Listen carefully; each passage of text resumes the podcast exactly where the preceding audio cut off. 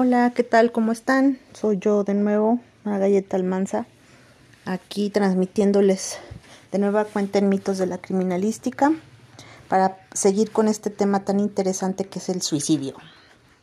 Eh, hace poquito recibí un, comentario y me, me, pareció curioso eh, este, dar, dar a conocer este, este comentario de esta persona porque me preguntaba que qué tenía que ver el suicidio con la criminalística. Esa es en, sí el, la pregunta, ¿no?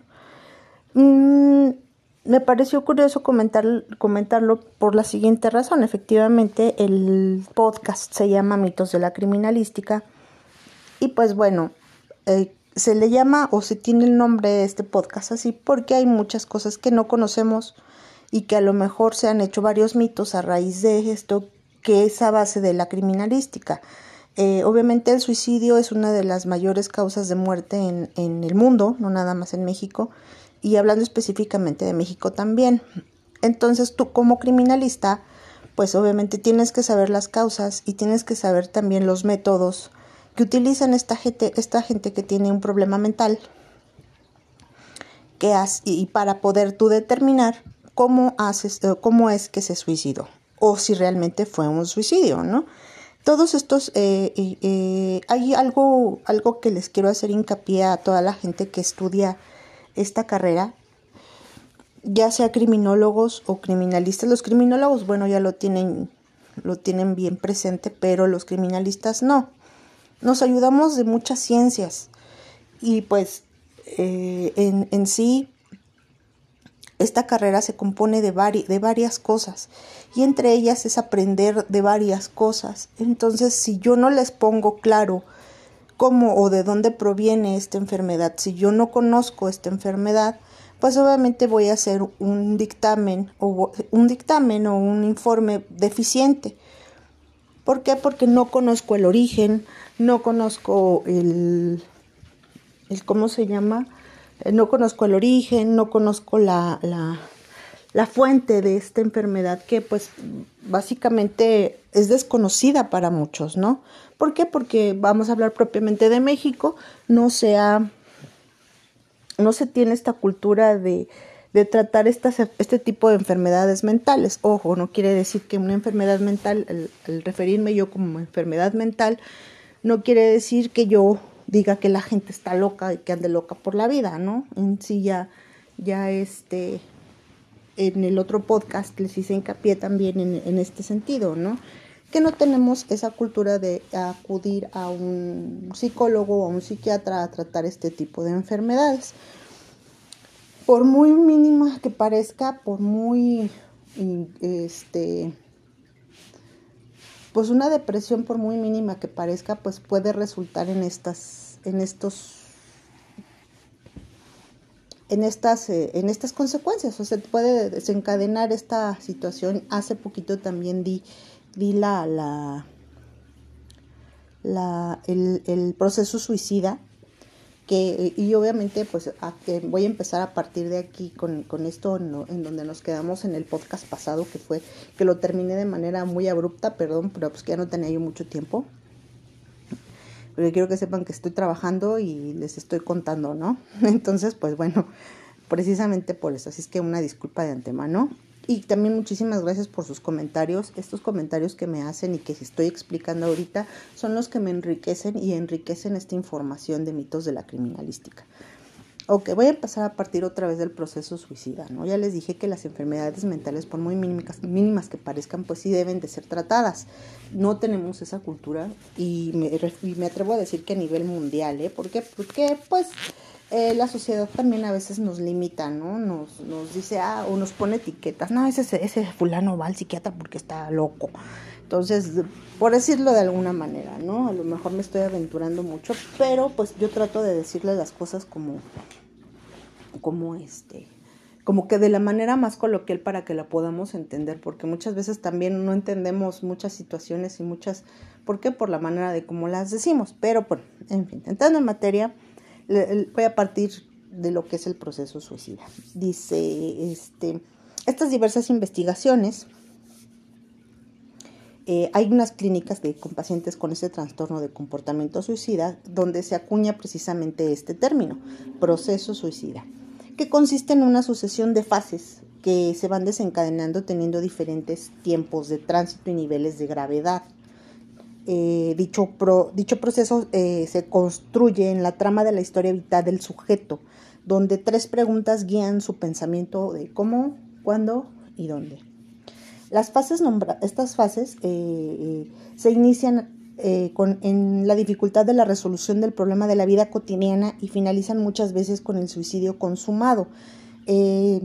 Dichas fases son las siguientes. Es acumulación de problemas sin resolver, acumulación de conflictos, crisis, pensamientos negativos, ideación suicida, crisis por intento de suicidio, suicidio. Eh, ¿Qué quiero decir con esto? Bueno, básicamente como ya les comenté, este proceso suicida pues va de menor a mayor. ¿Qué es lo que empieza? Empezaremos con la acumulación de problemas sin resolver. Un problema sin resolver puede ser, y estoy hablando también hasta de menores de edad, ¿no? Por ejemplo, eh, hace poco se dio aquí en la Ciudad de México un caso de un niño de donde dejó precisamente una nota póstuma y el niño primero mata a la maestra y luego se suicida él. Y luego se suicida. Y entonces fue muy sonado el caso de que pues, pues dónde estaban los papás, pues dónde estaba la familia y pues qué lástima que la maestra, ya saben, ¿no? Como todo pasa, eh, eh, una vez ahogado el niño, pues a tapar el pozo, ¿no? Y a buscar culpables y cosa que, que no, no es, a, a, decir verdad, yo no, no me doy a la tarea de, de estar juzgando a las personas porque cada quien sabemos qué es lo que tenemos guardando en el morral, ¿no? Y este niño pues obviamente venía de una familia de la cual era una familia que estaba, era disfuncional, que estaba separada y pues obviamente desencadenó esta serie de cosas que, de esto, esta serie de eventos desafortunados y que fueron una acumulación precisamente que es para, este caso lo estoy para ejemplificar, pueden buscar el caso este fue sucedió aquí en la ciudad de, no no sucedió en la ciudad de México sucedió en México este no distrito federal propiamente no, no recuerdo si fue en el norte pero por ahí así lo pueden buscar suicidio de niño eh, primero mató a la maestra y luego se mató a él. Y este y pues bueno fue una especie de, de, de, que ya no quiero vivir ya no quiero porque porque eh, el niño creció en una familia disfuncional les digo eh, el papá creo que había cometido también ciertos delitos, era, pertenecía a la onda delictiva. Em, la mamá había muerto. Entonces el, el, niño fue a vivir a casa de los abuelos. El abuelo se dedicaba a, tenía armas, a la aportación de armas y obviamente pues no salió bien, ¿no? El asunto. Básicamente en un niño de esta edad pues son de 7 a 10 años pues se puede desencadenar muchísimas cosas. Número uno, pues obviamente la falta de mamá, eh, la falta de cariño y obviamente la orientación adecuada y la, y la atención que se le debe tener a un menor, ¿no? En este caso, pues, eh, sobre todo las necesidades afectivas, que son las que, que en esta e, etapa pues son bastante importantes, ¿no? Hacerle sentir que las cosas eh, van a salir bien y que hacen bien, ¿no? Muchas veces el contexto es el que te hace reaccionar de esta manera. Es por decirlo de algún ejemplo, porque si no estamos hablando de ese tema, bueno, sí estamos hablando de ese tema, pero es para ejemplificarles, ¿no? Una, una acumulación de problemas sin resolver, eso es. Eh, obviamente aquí ya viene la segunda parte, que es el segundo, la segunda parte del proceso, los vas acumulando, se va llenando el, el costalito y, y, no tienes una solución porque no sabes que el día de mañana te sientes solo, no sabes que hay una solución, que hay más cosas afuera, que puedes encontrar uno. Y eso radica, y esto es muy importante, en de que los, los niños a, determinada edad, cuando tienen la primera infancia, tenemos que enseñarle a los pequeños a lidiar con la frustración. ¿Qué es esto? Bueno, por ejemplo, eh, eh, voy a ejemplificarte, mi hijo menor tiene 10 años y yo por lo regular le, le enseño a lo que es a manejar un poco las finanzas. ¿Qué es esto? Bueno, pues cada fin de semana yo le doy cierta cantidad de dinero, obviamente adecuada a su edad, para que él pueda gastar y pueda administrarse. Entonces, él le gusta mucho comprar juguetes de esos muy extraños, la verdad es que es una, una afición que tiene y que pues él solito ha ido adquiriendo y que pues bueno, si él hace sus labores, pues yo le doy dinero y se lo gana, vamos, ¿no? Entonces al momento de que él me entrega buenas calificaciones, yo le doy este el dinero para que él pueda administrarlo y comprar el juguete que él quiera, ¿no? Porque muchas veces como papás pues igual nos llega, no, pues es que me compré este juguete que así asado y pues tú no tienes la más remota idea de lo que es el juguete, ¿no? Pero pues tú lo ves contento y dices, ah, pues está bien, ¿no? Salvo sus excepciones, ¿no? Que hay juguetes que pues a lo mejor sí son o puedan poner en peligro su integridad o su vida, pues sí, obviamente ahí dices, ya no, ¿no? Pero este es, me parece que es algo que, que a él le gusta y es un hobby es como yo, por ejemplo, que compro libros y pues bueno, algunos eh, libros es, un vicio a lo mejor que tengo, ¿no? De comprar el, libro, leerlo y guardarlo, ¿no? En fin, así él con, con los juguetes y entonces eh, le, doy cierta cantidad de dinero. Cierto día, este, fuimos a un tianguis X. Yo le di el, el fin de semana el dinero que corresponde ese fin de semana anterior el fin de semana anterior había gastado en un juguete el que ya había ahorrado y que ya lo había comprado. Entonces, cuando llegamos al tianguis y ve una edición limitada de un juguete que no tenía y que le había costado muchísimo tiempo este, encontrarlo. O sea, vamos a decir un, un unicornio, ¿no? Básicamente, de los juguetes que él colecciona. Y bueno, y cómpramelo y cómpramelo y cómpramelo y cómpramelo, así todo el tenis. Cuando yo de plano, mi primera reacción fue, este, no. No, pero es que ya no lo voy a volver a encontrar, pero es que tú no me quieres, no haces las cosas y entonces viene esta este estire y afloja del chantaje, de que me pongo a llorar, de que me enojo, de que aviento las cosas, del que ya no te quiero. Y entonces tú corres a solucionar el problema para que tu hijo no se sienta de esa manera y compras el juguete, ¿no? Entonces yo lo que hice de manera inteligente, emocionalmente inteligente, lo que hice fue, mira, yo ya cumplí, te di lo que te corresponde el fin de semana. Entiendo que a lo mejor el juguete no lo vas a volver a encontrar. Pero tienes que aprender a lidiar con tu frustración. ¿Y cuál es esa? Es que ahorita yo no puedo comprarte ese juguete. ¿Por qué? Porque hay gastos. En este caso, pues la comida, pagar alguno que otro servicio que, de internet, telefonía, etcétera, lo que usted me mande. Eh, y pues bueno, algunas necesidades primordiales que hay que cubrir. Entonces, pues le dije, ¿sabes qué? Lo siento mucho, yo no puedo comprártelo. Y entonces él aceptó esta, esta negociación cuando le dije, aquí está tu dinero, puedes comprarte lo que tú quieras, puedes incluso negociar con el señor y decir, ¿sabe qué? Apártemelo, no sé, pero ahorita no lo podemos comprar. Entonces ahí, así les puedo decir miles de ejemplos hasta que él aprendió a lidiar con esa frustración, a decir, chin, no me lo puedo comprar, es algo que no necesito, es algo que, puedo vivir sin él y es algo de, en, el cual en algún momento lo voy a poder adquirir. Cuando, no sé, pero ya ahí ya les enseñé a aprender a lidiar con su frustración.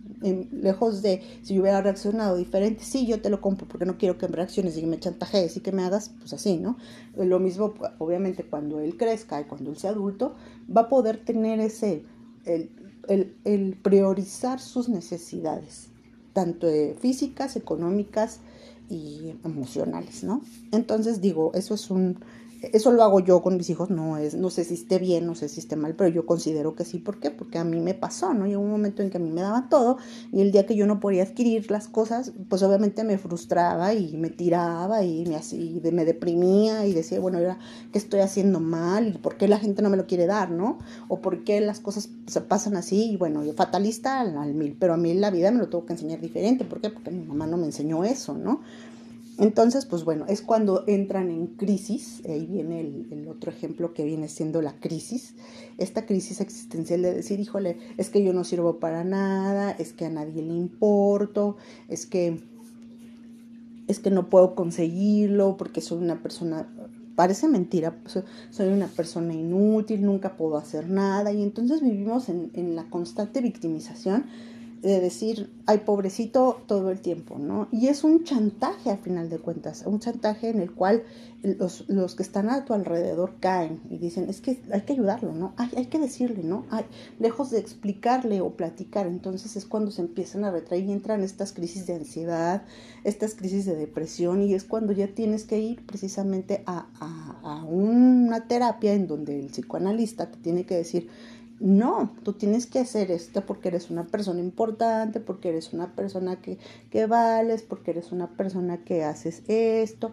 que eres importante en tu núcleo familiar por la siguiente razón, obviamente mediante la terapia, ¿no? Que el especialista pues dirá, ¿no? Este es pensamientos negativos. Este, este proceso de los pensamientos negativos eh, son un, eh, eh, un lo, lo curioso del caso es que esto se puede prevenir pero desgraciadamente ya cuando ya el, avance está, ya cuando este proceso ya evolucionó, ya con estas crisis, con la acumulación de conflictos, con todo eso ya evolucionó, ya es una, una pelota de nieve en la cual ya no la puedes detener.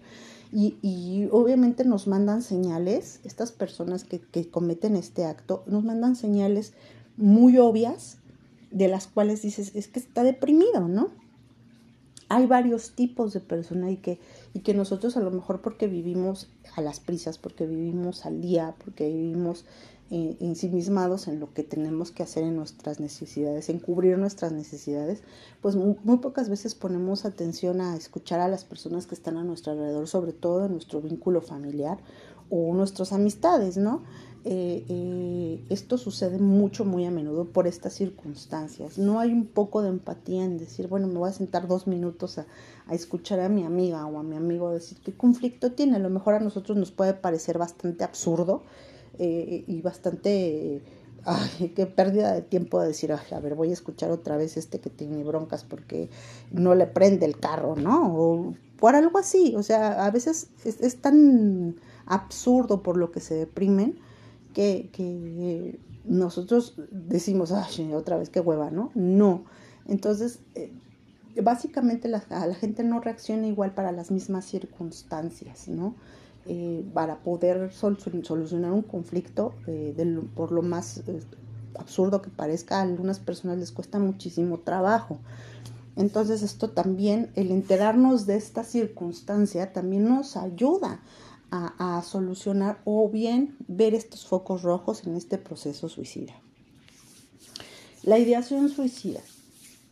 Aquí eh, quisiera yo hacer este gran paréntesis. Cuando ya tienes una, una intención del suicidio, no andas por la vida pregonando, oye, me voy a suicidar. Oye, este, oye, fulanito de tal, me voy a suicidar. Oye, mamá, me voy a suicidar. ¿O qué pasaría esto, esto es importante porque ¿cómo, ¿cómo identificamos a las personas que tienen un proceso suicida a una persona que, es que, manipula? Bien, tengo otras amistades eh, que eh, eso lo voy a decir para ejemplificárselo. Por ejemplo, hay una, ah, conozco a una persona que su hijo tuvo un este, un problema legal porque el chamaco, vamos, estamos hablando de 17, 18 años, se involucra con unos fulanos que les gusta asaltar establecimientos comerciales, en este caso eh, tiendas de celulares. Y en una de esas, pues el chamaco este, lo ponen, porque ni siquiera estaba él en el, en el asunto, lo ponen y eh, obviamente pues pasa por un proceso legal, lo, procesan y él pasa más o menos un año encerrado por este delito, ¿no? De las personas que, este, que hicieron la denuncia, pues lo, lo, identificaron a él como el autor intelectual del robo que estuvo dentro de, y pues bueno, este niño pasa, lo procesan como, como como adulto y pues se va un ratito al reclusorio. Y bueno, aquí hago hincapié de lo que dije anteriormente, esta mujer pues tenía tres hijos, él es el menor de sus hijos, ella trabajaba para, trabaja, vive y ya no hace otra cosa más que para sus hijos, ¿no? Entonces, si el chamaco se le ocurre decir quiero unos tenis, quiero esto, quiero el otro, la, mujer, aunque no tuviera manera, desechaba a, pedir prestado para que el hijo estuviera bien y no hiciera este tipo de, de, chantajes, ¿no? Entonces, hasta cierto punto, pues la manipulaba a manera de decir, bueno, este es un grado de manipulación eh, gigante. Un día llega ella, ya cansada de esta situación, pues obviamente ya esta fue la gota que derramó el vaso cuando él esté en la cárcel. Llega ella y dice, es que yo ya no aguanto, yo ya no puedo, no hay dinero que me alcance para yo poder este, mantenerlo pues en, el, en cárcel, ¿no? Y pues ella angustiada, entre que angustiada de que pues qué, iba a pasarle adentro, porque pues ustedes saben que adentro pues les piden cuotas para poder, para su seguridad. Ustedes saben que en esta Ciudad de México pues desafortunadamente pues las autoridades y las cárceles pues no son otra cosa más que universidades del crimen en donde se presta para todo tipo de negocios y extorsiones y demás, ¿no? Y no lo digo con orgullo, al contrario, me da muchísima pena, pero así son las cosas. Entonces, pues igual, llega esta mujer con la...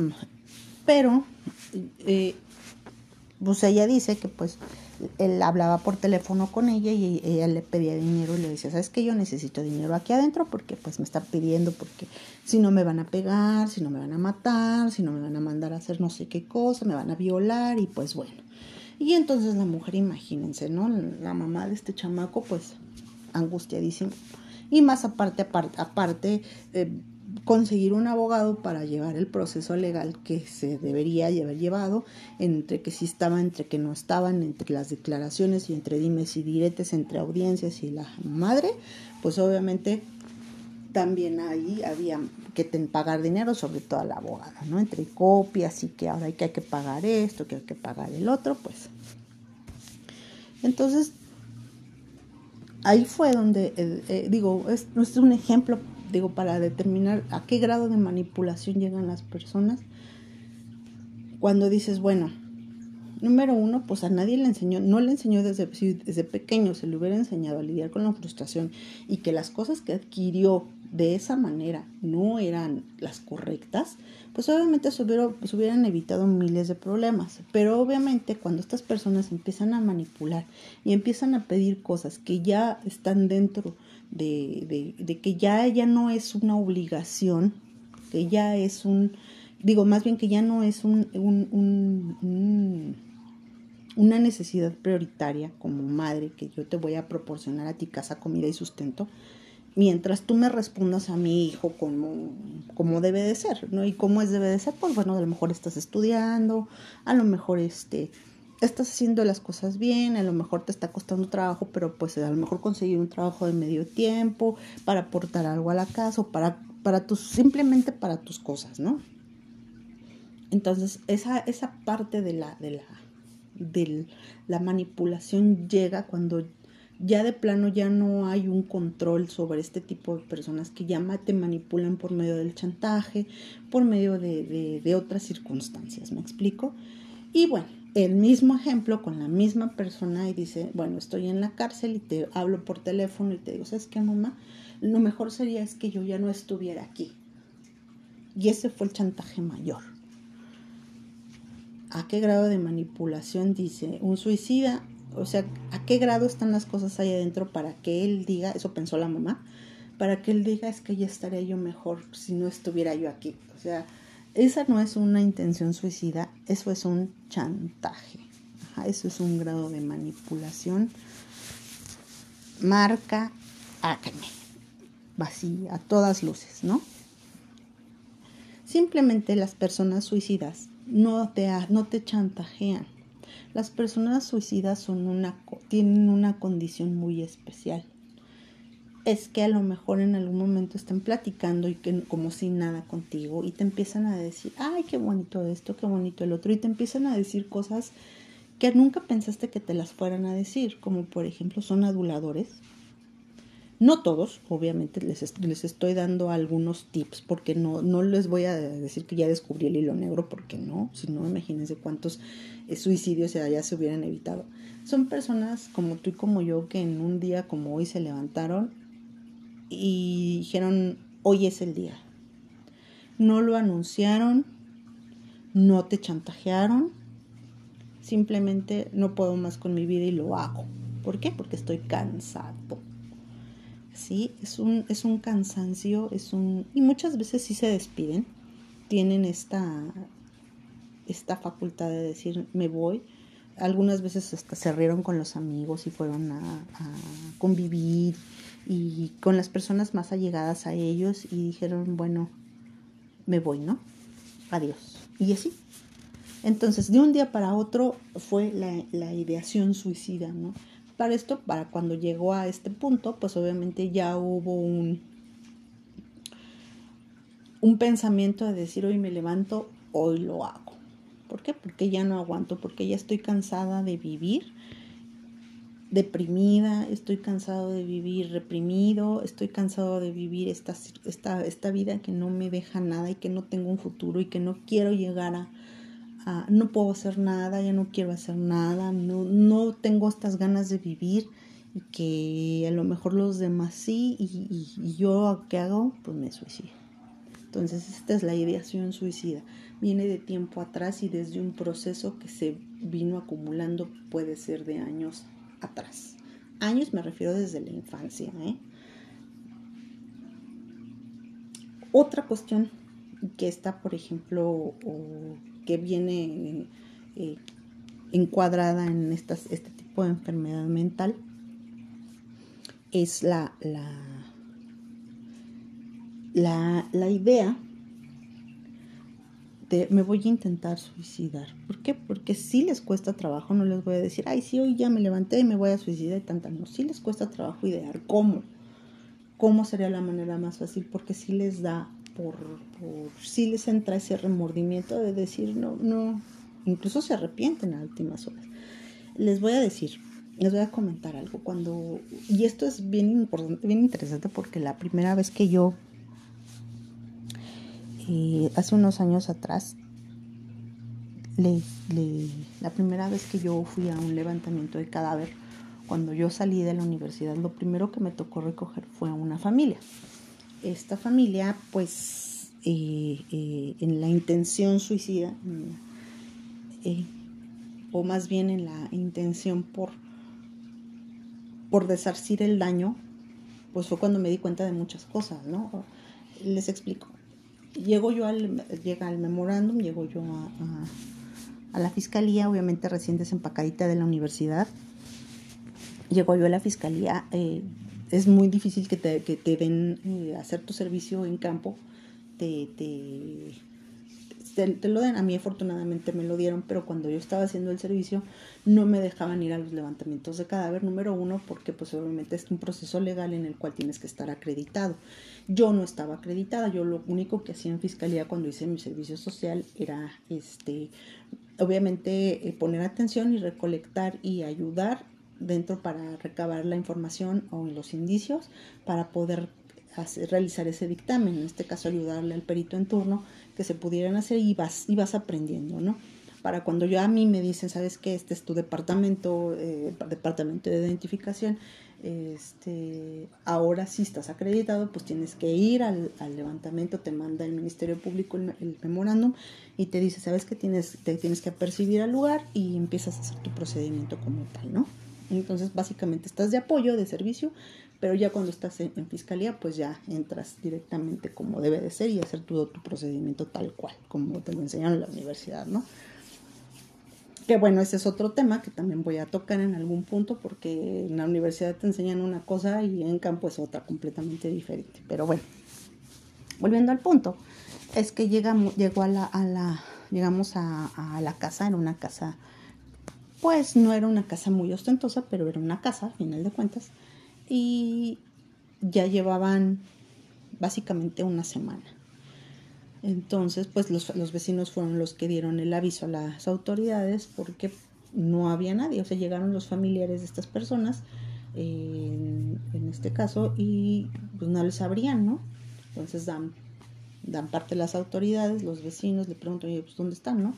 No, pues tiene una semana que no los vemos. Y pues bueno, así es como llegamos al lugar rápidamente. Entramos y la escena era la siguiente. En, entrabas, luego, luego había un como patiecito donde había unos una jardinera pequeña este, no había mascotas, no había animales. entras y lo primero luego al momento de entrar, del lado derecho hay una puerta. Eh, se voló la chapa de la puerta, entramos y al momento de entrar efectivamente había un cadáver. Eh, no se distinguía a simple vista si era hombre o mujer, porque pues digo ya a la semana pues este ya estaba en avanzado estado de descomposición y obviamente estaba completamente irreconocible, ¿no? Eh, estamos, bueno, total de que entramos, estaba como un comedor, un comedor muy, muy pequeño, cuadrado. Eh, este cadáver estaba sentado en la silla, en, ah, ella recargada de la mesa, era mujer, recargada de la mesa, este, arriba de un plato con, con una cuerda de una de la, de de las con las que se recorren las, las sudaderas, con un cordón, con una agujeta de esas de sudadera, de la gorra, amarrada en el cuello. Y acto seguido, eh, atrás de ella, pues estaba una barra, la cocina, y del lado izquierdo estaba un baño. Y en el marco del baño estaba colgado un muchacho y pues dijimos, ¿a poco nada más estos dos, no? O sea, ¿qué, qué falta? Eh, obviamente cuando tú entras a hacer la inspección, pues vas llevando un método. En este caso llevábamos el método de, de, lo general a lo particular. Y hacer, al momento de hacer la inspección, este, que fue en, en espiral, porque en esas circunstancias se daba el cadáver en un lugar cerrado, se daba el cadáver, este método lo, lo implementamos porque así fue como fuimos encontrando los, los este, del lado de la puerta donde estaba el individuo colgado, del lado izquierdo había una puerta que daba a un cuarto y abajo del, en el cuarto pues, se veía la cama al fondo y debajo de la cama se veía un, un charco en ese momento no habíamos determinado si era sangre, si era agua, no sabíamos. Entonces no se veía porque por la entrada de la luz de la ventana no se veía. Se veía oscuro, pero no como agua se veía, se veía líquido. Y entonces pues al entrar pues y el olor pues nos dimos cuenta de que efectivamente era, era sangre. Y asomamos debajo de la cama y había un niño de entre 7 y 9 años les digo, era tan avanzado el estado de descomposición de, ellos que, que, no se distinguía ¿no? qué edad era y ni cómo las circunstancias, ¿no? Entonces, pues bueno, ya al verlo, pues nos dimos cuenta ya después qué era lo que había sucedido, ¿no? Ya levantamos nuestros indicios, hicimos el levantamiento, nos llevamos los cadáveres, que fue lo último que levantamos, fijamos e hicimos todo el procedimiento como se debe, y bueno, el chico este que estaba colgado en, la, en, la, en, el marco de la puerta fue el último al morir. De hecho, se suicidó. En uno de sus brazos tenía escrito pero en vida. Y pues bueno, la, para esto había indicios de que habían fumado droga, en este caso piedra. Esta, esta condición los hace que a veces se les vaya, se pongan violentos o se pongan depresivos o maníacos o les dé escuchen voces, en fin, alucinen. Y esta enfermedad obviamente fue por el abuso de las drogas. Eh, la onda sucedió así. Había signos de lucha también porque la mesa estaba regada.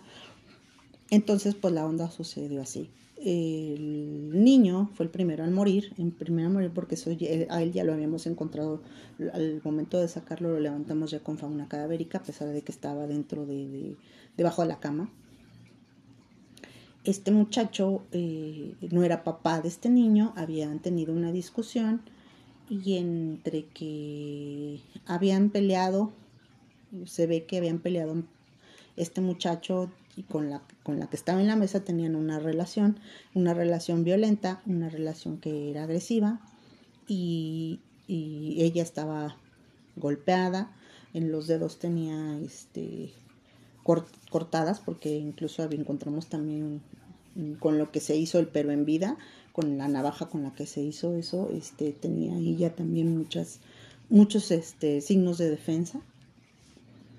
Y pelearon y se ve que fue por, causas del niño, suponemos que fue por algún pleito o X, ella a lo mejor le reclamó que no quería que el niño lo viera así, se metió, este fulano muy agresivo, la golpeó y en desquite fue y mató al niño, el niño le pegó con la plancha en la cabeza, el niño pues obviamente murió instantáneamente y él al ver eh, lo que había hecho, lo que hizo fue guardarlo debajo de la cama, posteriormente fue con ella, ella estaba sentada comiendo cuando dijo yo, pues ahora ya me van a meter al bote, yo no quiero ir a la cárcel y agarra la, agujeta de la, de la de su sudadera y la horca y muere. Y entonces se pasa toda esta semana, él yo creo que tenía, ellos tenían una semana, él yo creo que haber tenido como de, de dos a cuatro días más o menos eh, colgado, que fue el periodo agónico que a lo mejor duró porque si tal vez morir él. Este, él no estaba tan, tan, tan putrefacto como los dos primeros. Y pues bueno, el suicidio, eh, entonces se suicida, pero antes de suicidarse se escribe en el brazo, pero en vida. Se encuentra la navaja con la que lo hace. Y él se cuelga con su playera, o sea, deshizo la playera y poco a poco se fue, se fue soltando, se fue soltando hasta que más bien se drogó porque estaba drogado. Eh, había química, nos dijo que él estaba muy mal, o sea, él, a lo mejor en su debraye se quedó dormido y fue como se pudo colgar, porque se intentó cortar las venas con la, con la navaja. No pudo, fue cuando se escribió, pero en vida, y él al momento de estar fumando este, este psicotrópico, pues obviamente en un momento en que perdió el conocimiento y fue ahí donde pudo lograr su cometido del suicidio, ¿no? Porque digo, al ver descubierto lo que había hecho, pues que ya después de pasarse los efectos de lo que hice, ¿no? Y entonces fue cuando se suicida. Entonces, para no afrontar esta, afrontar esta crisis, pues ¿qué hago? Pues me suicido. Entonces ahí me doy cuenta de una cosa. Muchas veces no tienen planeado el suicidio. Básicamente es tanta la carga de vida, tanto, tanta la carga de, emociones que tienen por drogas, por el contexto familiar, por todo lo que he venido acumulando y una cosa detona y, y, pasan estas cosas. Entonces, volviendo al punto de que, pues bueno, no, no, es de, no es de que te voy a avisar que me voy a suicidar, es que muchas veces traigo el, el, el, el gusanito ya desde hace mucho tiempo. ¿Por qué? Porque no he aprendido a lidiar con mi frustración, no he aprendido a, solucionar mis problemas, no he aprendido a quererme, no he aprendido a a que tengo ayuda de los demás, ¿no? Y que no puedo salir de estas circunstancias y que el decirle a los demás el hecho de que me siento mal provocaría otra serie de cosas que empiezan a pensar una serie de cosas donde, donde no importo, donde no hay importancia dentro de, y es cuando se comete el suicidio. Entonces, digo, existen varios tipos de suicidio. Eh, les digo que esto es, va en diferentes fases. Eh, ya les dije que en algún momento que los factores de riesgo hay algunos que son modificables y hay otros que no son modificables, como las enfermedades mentales en este caso. Eh, eh, estas las no modificables en las enfermedades mentales me refiero, por ejemplo, al trastorno depresivo mayor, al trastorno de estado de ánimo, al trastorno bipolar, a esquizofrenia. Y estas, estas enfermedades parecen mentira, pero son genéticas. Muchas veces ni siquiera eh, tienen, viven en un contexto adecuado, viven su vida normal y todo, pero tienen esta, esta predisposición genética a decir a que cambien los, los estados de ánimo de una, de una manera súbita, de, una de un momento a otro, que, que como es el trastorno bipolar, por las secreciones que tienen cerebrales, ¿no? Entonces, pues, este, eso, la condición cerebral cambia y eso es una enfermedad mental a la cual se, se tiene que tratar con medicamentos, pero pues también hay que ver los antecedentes de estas personas. Estos son los no modificables, obviamente los trastornos por estrés postraumático. El trastorno por estrés postraumático es básicamente lo que les comentaba la vez pasada, cuando una persona ha tenido algún algún evento desafortunado, me, refiero a lo mejor a algún tipo de secuestro o a lo mejor a veces el divorcio es, o, o, que convive con una persona que es violenta y que todo el tiempo está en estrés o está en un estado de alerta y que obviamente cuando ya termina esa circunstancia pues hay que sacarlo de alguna manera, no lo ha, no lo ha, este, y lo, lo somatiza pues solamente con algún tipo de esta enfermedad, ¿no? Mm, la alimentación tiene algo que ver y que también eh, eh, son un factor de riesgo. Obviamente hay varias personas que intentan varias veces suicidarse y estas personas es ahí ya cuando entran ya el, contexto o más bien los familiares entran en estado de alerta y buscan una solución ya ya médica no ya porque no obviamente pues si les importa a su familiar ellos quieren que pues que termine ¿no? esta circunstancia y ya es cuando acuden de manera y hay algunos que sí lo logran, ¿no? Mm, obviamente también hay otro factor indeterminante que es, por ejemplo, el abuso de drogas, ¿no? Eh, el abuso de drogas que también cuando caen en una, en una droga o cuando, cuando adquieren este, este tipo de vicios es precisamente porque también hay algo eh, en el contexto o en su vida que también les produjo esta sensación de calma que la droga les proporciona o esta sensación de, alivio que les proporciona para poder eh, afrontar ese problema emocional que tienen. Entonces, por eso, esos son los vicios básicamente, ¿no? Me olvido de estas circunstancias, eso también entra, entre los vicios entra también el alcoholismo e incluso el tabaquismo, ¿no? ¿Por qué? Porque el tabaquismo supuestamente este, eh, reduce la ansiedad, cosa que es completamente mentira, pero pues ellos juran y perjuran que sí les quita los nervios, ¿no? De hecho es un depresor, entonces de,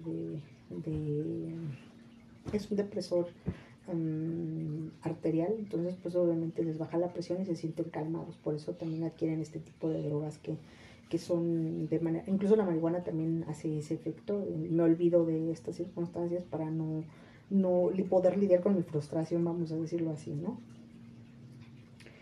Eh, estas, eh, la mayoría de las personas se encuentran bajo la influencia de drogas eh, sedantes, como ya les dije, el alcohol, las benzodiazepinas, al momento de suicidarse. Eso, este, por ejemplo, el alcoholismo está entre el 15 y el 61% de los casos, como en el caso que les dije ahorita de este muchacho que estaba hasta el gorro de, de trabado y que por eso hizo este, cometió este homicidio y obviamente se suicidó, ¿no?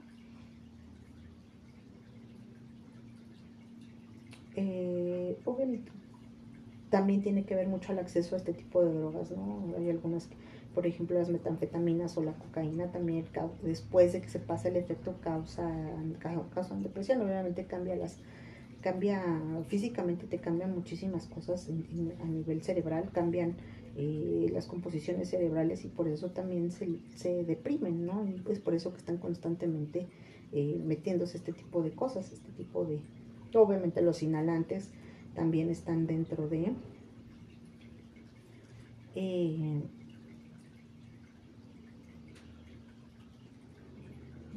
y bueno, hay algunas, hay, algunos factores. Les digo, más que nada son eh, netamente emocionales el adquirir drogas, el drogarse y para poder disminuir este proceso de suicida, pero al final de cuentas sí lo logran. Eh, bueno, hay otra hay otra condición, otro factor de riesgo que se llama ludopatía. No sé si en algún momento la han, y existe. Hay, personas que lo hacen y, y, mi modo es una condición también, también es un vicio. Em, los ludópatas también tienen esta ideación suicida y en mayor cantidad de y que son con la mayor cantidad de intentos de suicidio entre el 12 y el 24% de estos apostadores patológicos han intentado acabar con su vida. Eh, eh, ¿Qué es la ludopatía? Bueno, no es otra cosa más que el, hecho de estar apostando a cada rato. Ya no es el hecho de que porque voy a ganar dinero, ya no es el hecho de porque simplemente con el simple hecho de decir voy a apostar y voy a recibir un beneficio de eso, este, pero es porque tienen también algún, algún eh, emoción que no han sacado y es por eso que empiezan a hacer esa, que tener esa conducta, como lo, incluso los, los, los también los los que la criptomanía también es una es un cambio en, el, nivel cerebral de hormonal que también eh, tienen esta condición. Es básicamente lo mismo es como, como que son primos hermanos vamos a llamarlos así. Y entonces pues bueno este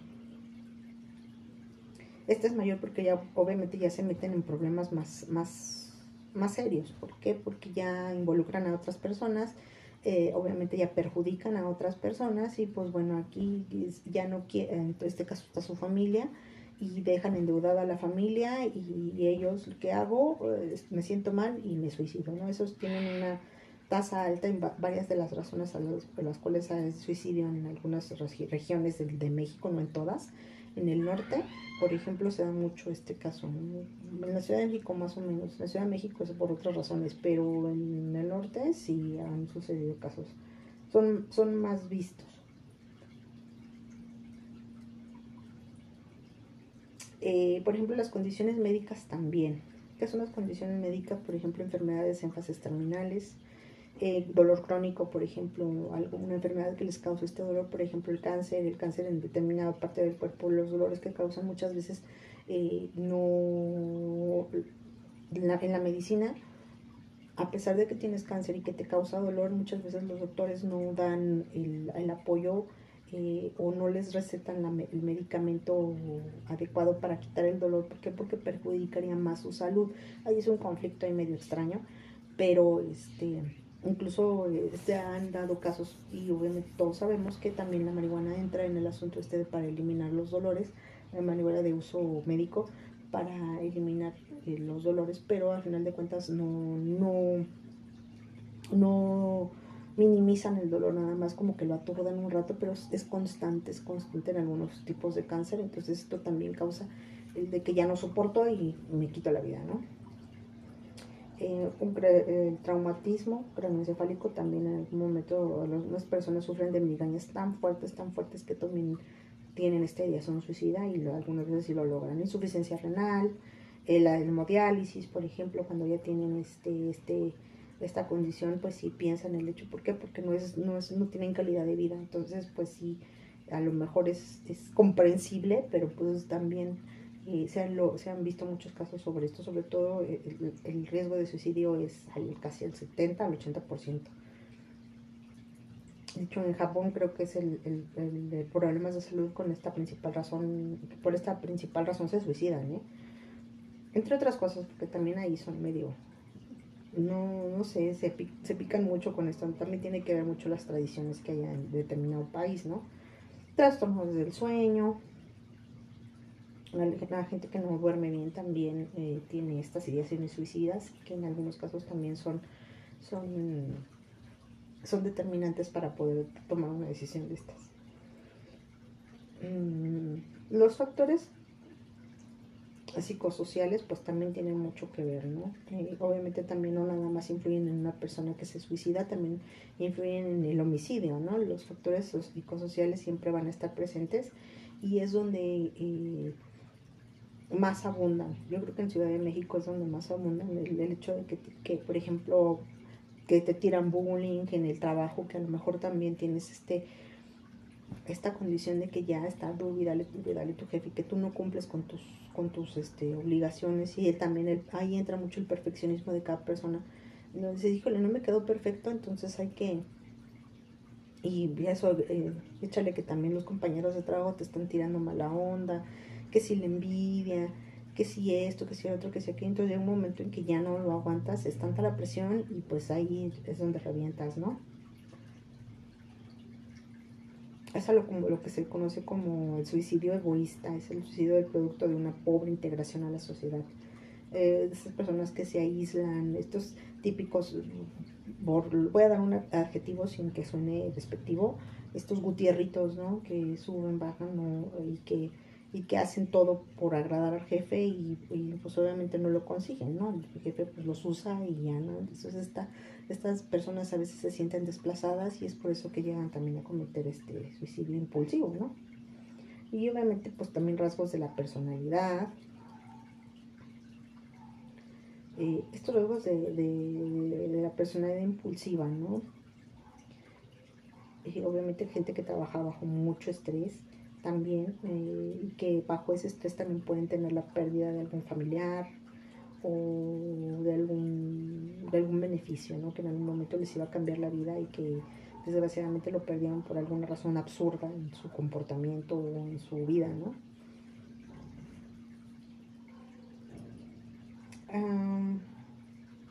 las personas solteras también tienden a tener este, este estos cambios o estos episodios de, depresión mayor y que también pues a lo mejor no se sienten capaces de mantener una relación estable con alguna persona y pues bueno también eso los orilla a veces a, cometer este tipo de suicidios. Les digo, son cosas a veces mucho, muy absurdas, pero que existen, o sea, no les voy a decir, ay no, no existe, no, sí, sí existe.